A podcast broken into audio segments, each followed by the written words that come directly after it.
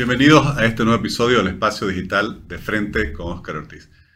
En este episodio hablaremos con una de las historiadoras más reconocidas de Santa Cruz y de Bolivia, me refiero a la licenciada Paula Peña, y sobre todo por un gran trabajo que se viene impulsando desde el Centro de Estudios Cruceños y el Museo de Historia de la Universidad Autónoma Gabriel René Moreno, que ella dirige.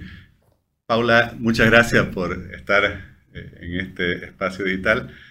Y me surgió esta inquietud porque en, los últimos meses he tenido la oportunidad de asistir a dos presentaciones de libros impulsadas por el Centro de Estudios Cruceños, además un nombre tan, tan bonito. Eh, uno al mar por el oriente y el otro el proyecto cruceño. Y quería un poco que, que le hagamos conocer a la opinión pública todo el trabajo que están realizando. Bueno, muchísimas gracias Oscar por la invitación y ahora justamente ya cerrando el año, ¿no? Eh, el Museo de Historia, como conoce la mayor parte de la gente, es una unidad de la Universidad Autónoma Gabriel René Moreno, que está en pleno centro de la ciudad, en la calle Junín, al lado del Paraninfo. Y el Museo de Historia, como todo museo, no solamente se dedica a exponer, sino también a preservar, a preservar el patrimonio. Nosotros en el museo tenemos el archivo histórico del departamento de Santa Cruz, con documentos desde el siglo XVI hasta el siglo XX tenemos la hemeroteca histórica más completa desde que llegó la imprenta Santa Cruz en 1864 con eh, La Estrella del Oriente y todos los periódicos que se publicaron a partir de esa fecha. Y tenemos la biblioteca histórica, que es una biblioteca mm, muy antigua que incluso tiene eh, libros desde el siglo XVII, publicaciones incunables, tenemos parte de la biblioteca jesuita, tenemos parte de lo que fue la biblioteca municipal, o sea, tenemos una riqueza documental muy interesante también en la biblioteca, además de ser una biblioteca, por supuesto, con también eh, muchas publicaciones actuales. Entonces, el museo eh, tiene sus centros de investigación, ¿no? Eh, uno de estos centros es el Centro de Estudios Cruceños. Este Centro de Estudios Cruceños se creó en el marco de la Cátedra Estudios Cruceños. La Universidad Gabriel René Moreno en el 2007 creó cátedras libres y va a ser la Cátedra Estudios Cruceños la que asume el Museo de Historia, porque en la universidad no hay ni historia, ni arqueología, ni antropología, ¿no? Entonces, ante la ausencia de estas carreras, creamos el Centro de Estudios Cruceños en el marco de la cátedra. Tenemos el máster en estudios cruceños, que ya que son alrededor de 30 los egresados de ese máster, pero el centro en sí, además de tener, digamos, el máster, que es el posgrado, el centro en sí es un centro no solo de investigación sobre los estudios cruceños, sino también de formación de jóvenes investigadores. Esto es lo que más nos interesa. Trabajamos un tiempo con el grupo de investigación Jatupeando, dando cursos para aprender a investigar y consideramos que era importantísimo aprender a investigar investigando. Y por eso presentamos proyectos a varias instituciones cruceñas para formar jóvenes investigadores. Un gran proyecto que se presentó fue a la CRE, a la Cooperativa de Electrificación, que aceptó financiar, fue el estudio de las provincias 15 jóvenes entre sociólogos y politólogos hicieron sus tesis de grado en función a los estudios de cada una de las 15 provincias. Pero no solamente hicieron la investigación, sino que recibieron formación, recibieron capacitación metodológica, tuvieron tutoría, se hizo la investigación, por supuesto la investigación en cada una de esas provincias y salieron las publicaciones. Estas publicaciones están disponibles eh, en el Museo de Historia también se han donado prácticamente a todas las bibliotecas y es en la actualidad Santa Cruz el único departamento que tiene sus estudios provinciales muy bien hechos. Una vez logrado estos estudios provinciales, y agradecemos muchísimo eh, el programa de responsabilidad social de, la CRE, fuimos a hacer estudios eh, municipales. En ese momento la gobernación de Santa Cruz hacía los estudios del corredor bioceánico con financiamiento sobre todo del BIT. Entonces nosotros como Centro de Estudios Cruceños participamos con seis investigadores para hacer, hacer los estudios de, de los seis municipios que cruza la, el corredor bioceánico, fundamentalmente de la provincia Chiquito y la provincia Germán Bosch. Esos estudios también fueron muy importantes, este, no solamente están disponibles de manera física en libros, sino también de manera digital. a todos esos municipios se los hizo llegar y también están disponibles para quien quiera, eso se dona gratuitamente en el museo.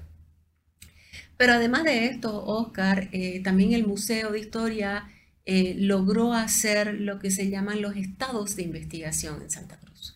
Eh, ¿Qué es esto? Esto fue un proyecto muy grande en el que vinculamos a la universidad con el PIEP, que es un programa de investigación estratégica de Bolivia, que lamentablemente ya no existe, y la gobernación de Santa Cruz, eh, planteamos saber qué era lo que se había investigado sobre Santa Cruz en todas las temáticas. Son, seis, son nueve áreas temáticas, historia, cultura, estado, desarrollo, población, economía, eh, medio ambiente, recursos naturales. Eh, y la verdad, este proyecto fue muy importante porque lo realizaron todos los institutos y centros de investigación de la universidad, por ejemplo, se vincularon eh, los forestales con los agrónomos, con los veterinarios, fue un muy buen trabajo, constituyéndose Santa Cruz entonces en, en, en ser el primer departamento que tuvo una agenda departamental de investigación que sirvió de base para que después la gobernación de Santa Cruz creara ¿no? una ley de investigación o un proyecto de investigación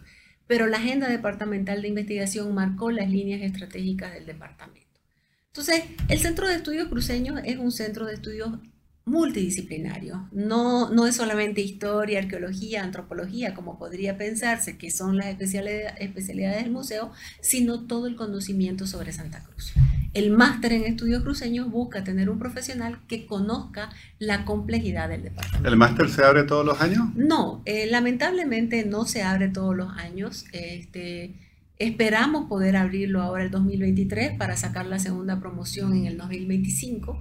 Es un máster en investigación, no es un máster profesionalizante, es un máster en investigación, es un máster largo eh, de 21 módulos, pero este, busca justamente generar conocimiento sobre el departamento. Eh, a ese máster puede inscribirse cualquier persona que tenga un grado académico. Hemos tenido abogados, eh, biólogos, eh, literatos, hemos tenido sociólogos, politólogos, economistas, agrónomos, arquitectos, ingenieros y hacen sus tesis sobre las temáticas que les interesan, pero están este, en el marco de los estudios cruceños.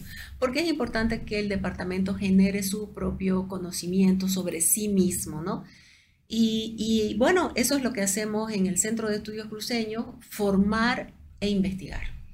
Paula, y, en la presentación del libro Al Mar por el Oriente, eh, te escuchaba mencionar que ya han tenido dos colecciones prácticamente que, han publicado. ¿Cuáles han sido los, no sé, los principales títulos, las principales, para que la gente sepa, incluso para ir a buscar las publicaciones a todos aquellos que les interesa? Sí, eh, en realidad, eh, cuando había muchos recursos de, de, IDH, el museo presentó eh, proyectos para publicación de libros de nuestros investigadores seniors todavía, porque el Centro de Estudios Cruceños que está en el museo eh, también el museo realiza cada dos años las jornadas eh, Tierras Bajas, que son sobre antropología, arqueología e historia de las tierras bajas continentales, ¿no? Entonces nosotros tenemos ahí en el museo el Centro de Investigación eh, Antropológica e Histórica, el CIA, ¿no? Y con este centro están más bien investigadores seniors que están ya profundizando sus investigaciones. Y en ese sentido decidimos crear eh, la Biblioteca Cruceña. ¿Por qué creamos la Biblioteca Cruceña? El gobierno en ese momento creó la Biblioteca del Bicentenario de Bolivia y los temas cruceños no, no existen o son muy escasos en esos 200 libros que la vicepresidencia de Bolivia decidió publicar o republicar en honor al Bicentenario. Entonces, eh, dado que en Santa Cruz no se estaba haciendo mucho sobre esa temática, decidimos publicar libros que nos interesen y generen eh, conocimientos sobre Santa Cruz. En, ese, en esta, en esta eh, colección que se llama Biblioteca del Museo de Historia hay varias series. La primera serie es arqueología, antropología, historia, etnohistoria, cultura y tenemos una sexta serie que es de congresos, ¿no? Porque cuando realizamos esos congresos hay muchas ponencias que tienen que ser conocidas. Hemos publicado libros sobre Masamaipata. todos hablan de Samaipata, pero no hay una publicación que condense los estudios antropológicos, arqueológicos y sobre todo históricos. Tenemos dos publicaciones de, de Samaipata. Tenemos dos publicaciones en honor a la Guerra de Independencia en Santa Cruz, una que es reedición de antiguos textos y, una, y otra sobre nuevas aproximaciones. Tenemos etnohistoria del Chaco y la Chiquitania, porque es muy importante conocer eh, la historia indígena, que no es otra historia, es la historia indígena, ¿no? Y lo que denominamos historia más bien es la historia no indígena, pero la etnohistoria es la historia indígena, ¿no? Que no es otra historia, sino una historia desde esa mirada. Además de eso, eh, tenemos publicaciones sobre guarayos, el último libro de nuestra colección es sobre la ocupación de las tierras de Guarayos. No nos olvidemos que la provincia de Guarayos fue la última en crearse en 1990. Tenemos libros también sobre el proceso histórico en Santa Cruz en relación con el Estado boliviano entre Bush y Banzer. Es un, un trabajo muy interesante de un investigador chileno del año 1938 al año 1971, cómo se va configurando eh, el poder cruceño. E, es, un libro que hay que leerlo. El investigador es Víctor Rojas, un doctor en historia que es profesor en Santiago, pero trabajó el tema de Santa Cruz. Tenemos un libro de una, una activista de la lectura que es Claudia Vaca, que son, eh, es un estudio sobre la lectura en Santa Cruz, sobre la cultura y sobre las bibliotecas, muy interesante que tumba todos esos mitos que usualmente se dicen. Y bueno, además de eso, esa está en nuestra serie de eh, la Biblioteca del Museo de Historia y este año, a lo que vos hacer referencia, iniciamos una nueva colección que se llama Estudios Cruceños. El primero es el que vos tenés ahí en, la mano, que es Al mar por el oriente. Ese es, una investiga ese es un un gran proyecto de investigación que tuvimos la suerte de que lo financió la empresa de Ferroviaria Oriental en, su programa de responsabilidad social y quisiéramos que más empresas quieran apoyar nuestros proyectos de investigación.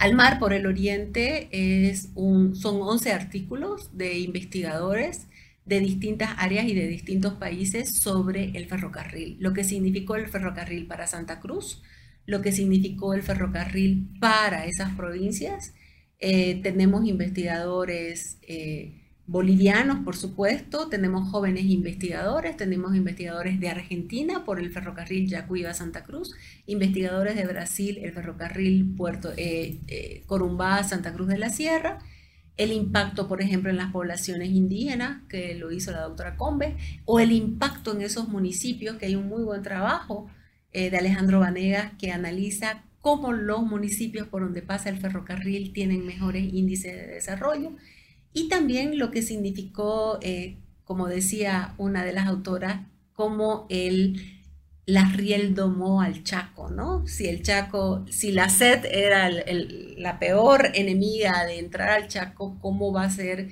el ferrocarril Santa Cruz de la Sierra Yacuiba que va a permitir la puesta en valor de esos territorios?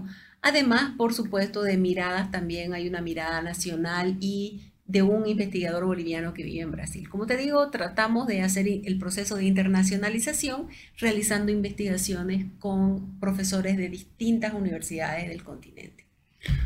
Paula, y concentrándonos sobre Al Mar por el Oriente, donde sos una, además de, la, editora, una coautora, me sorprendió mucho eh, escuchar y, y también leer que esta historia de la demanda cruceña de integración con el Atlántico viene ya desde el principio de la República, incluso desde varios años antes de la misma Guerra del Pacífico, con lo cual se ve que es una constante en la historia cruceña y en la búsqueda de su desarrollo.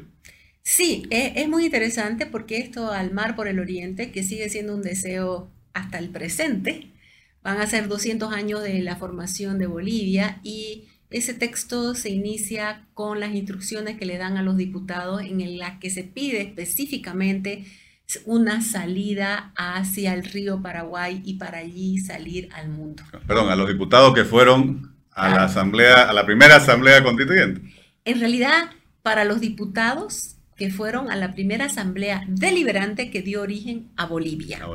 ¿Y por qué digo eso? Porque usualmente eh, hay muchas malas interpretaciones, ¿no? Dicen esos traidores y nadie los ha estudiado a los que se dicen a eh, Antonio Vicente Seoane y Antonio eh, y Vicente Caballero, los dos diputados, el uno por Santa Cruz de la Sierra y el otro por Valle Grande, y además lo que ellos llevan, ¿no? Toda la que es el proyecto de esos patriotas para Santa Cruz. ¿Qué era lo que querían? Querían la democracia, plantean una democracia general, querían educación en todos los niveles, querían el libre comercio, ¿no? Como la base de la riqueza de las naciones, ¿no? Entonces, apostar por el libre comercio, acabar con los bárbaros eh, con, el bárbaro sistema eh, económico de del, imperio español, ¿no? Entonces ahí se muestra claramente ese vínculo de, de, esos liberales cruceños que alguien el otro día me decía, pero no eran tan liberales, es que no entendás el liberalismo del siglo XXI, con el liberalismo que podía haber en Santa Cruz en el siglo XIX, ¿no? Además, 1825, o sea, al principio del siglo. Exactamente.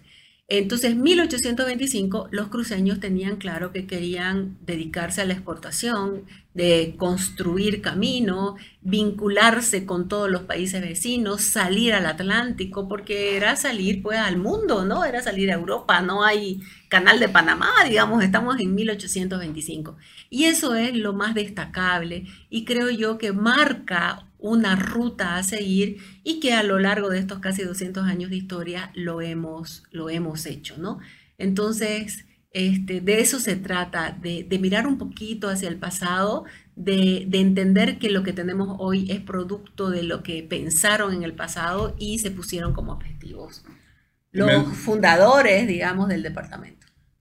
Y bueno, es interesantísimo. Yo realmente recomiendo leer obviamente todo el libro, pero el capítulo que, que escribe Paula Peña sobre toda esta historia de la demanda eh, cruceña por el ferrocarril hacia el Atlántico, hacia el país, eh, es realmente muy valiosa. Y, eso quería preguntarte, quizás ya para ir finalizando esta conversación, ¿qué significa que vamos a cumplir 200 años y Bolivia eh, siga estando desconectada, por lo menos por hablando de vías ferroviarias al interior, y yo diría casi de espaldas al Atlántico?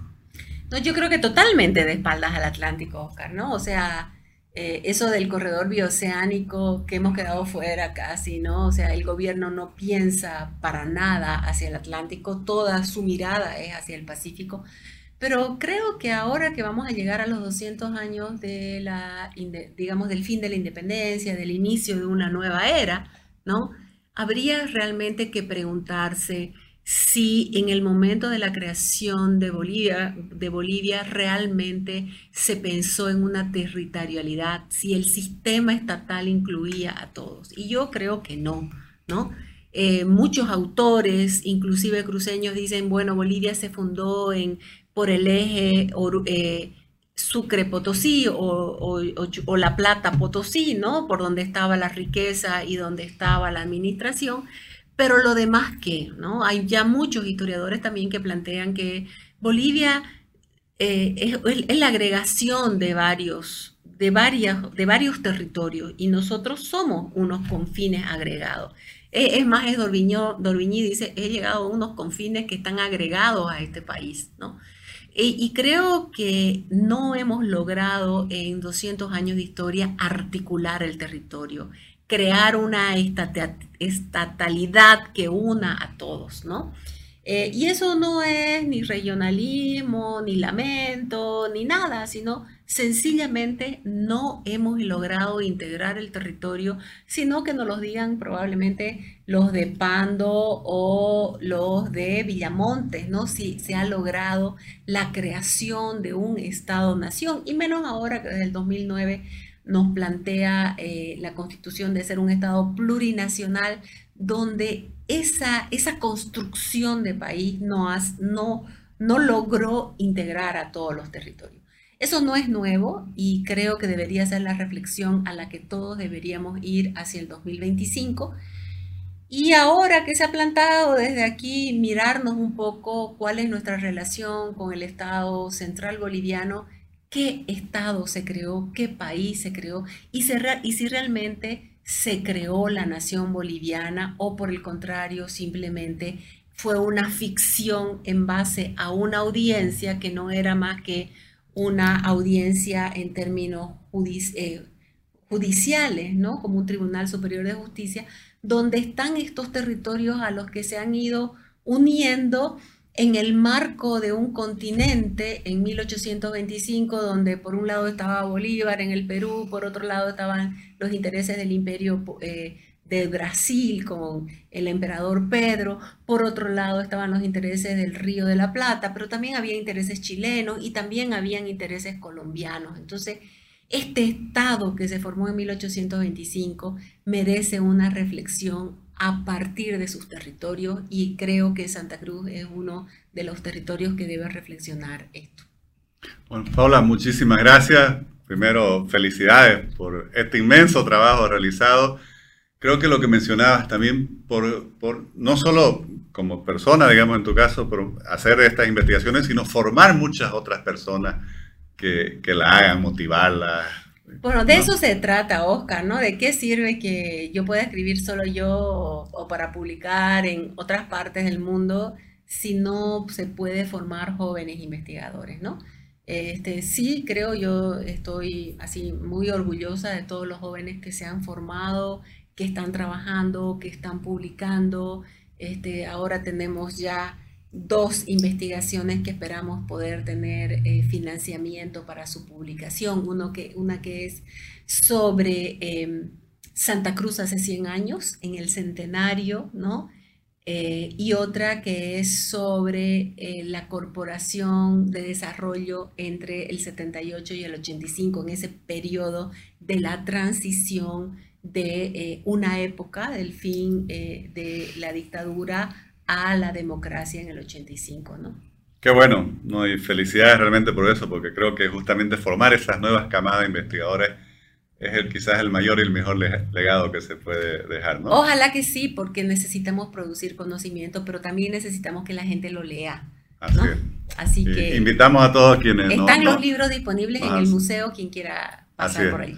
Que todos quienes nos han visto se, se interesen y yo creo que también las instituciones, los establecimientos educativos, las universidades, obviamente deben tener estas colecciones. No, no, por cierto, eh, nosotros como museo le hemos mandado a todas y cada una de las universidades los primeros ocho libros. Ahora en enero, cuando volvamos, vamos a mandar los nuevos cuatro libros que hemos sacado. Pero mandamos a todos porque el objetivo del centro y de las publicaciones es la difusión. Mandamos a todas las universidades de el departamento, a todas las universidades de Bolivia y a todas las universidades con las que tenemos intercambio en el mundo, porque no es solo en Sudamérica. Bueno, mejor aún.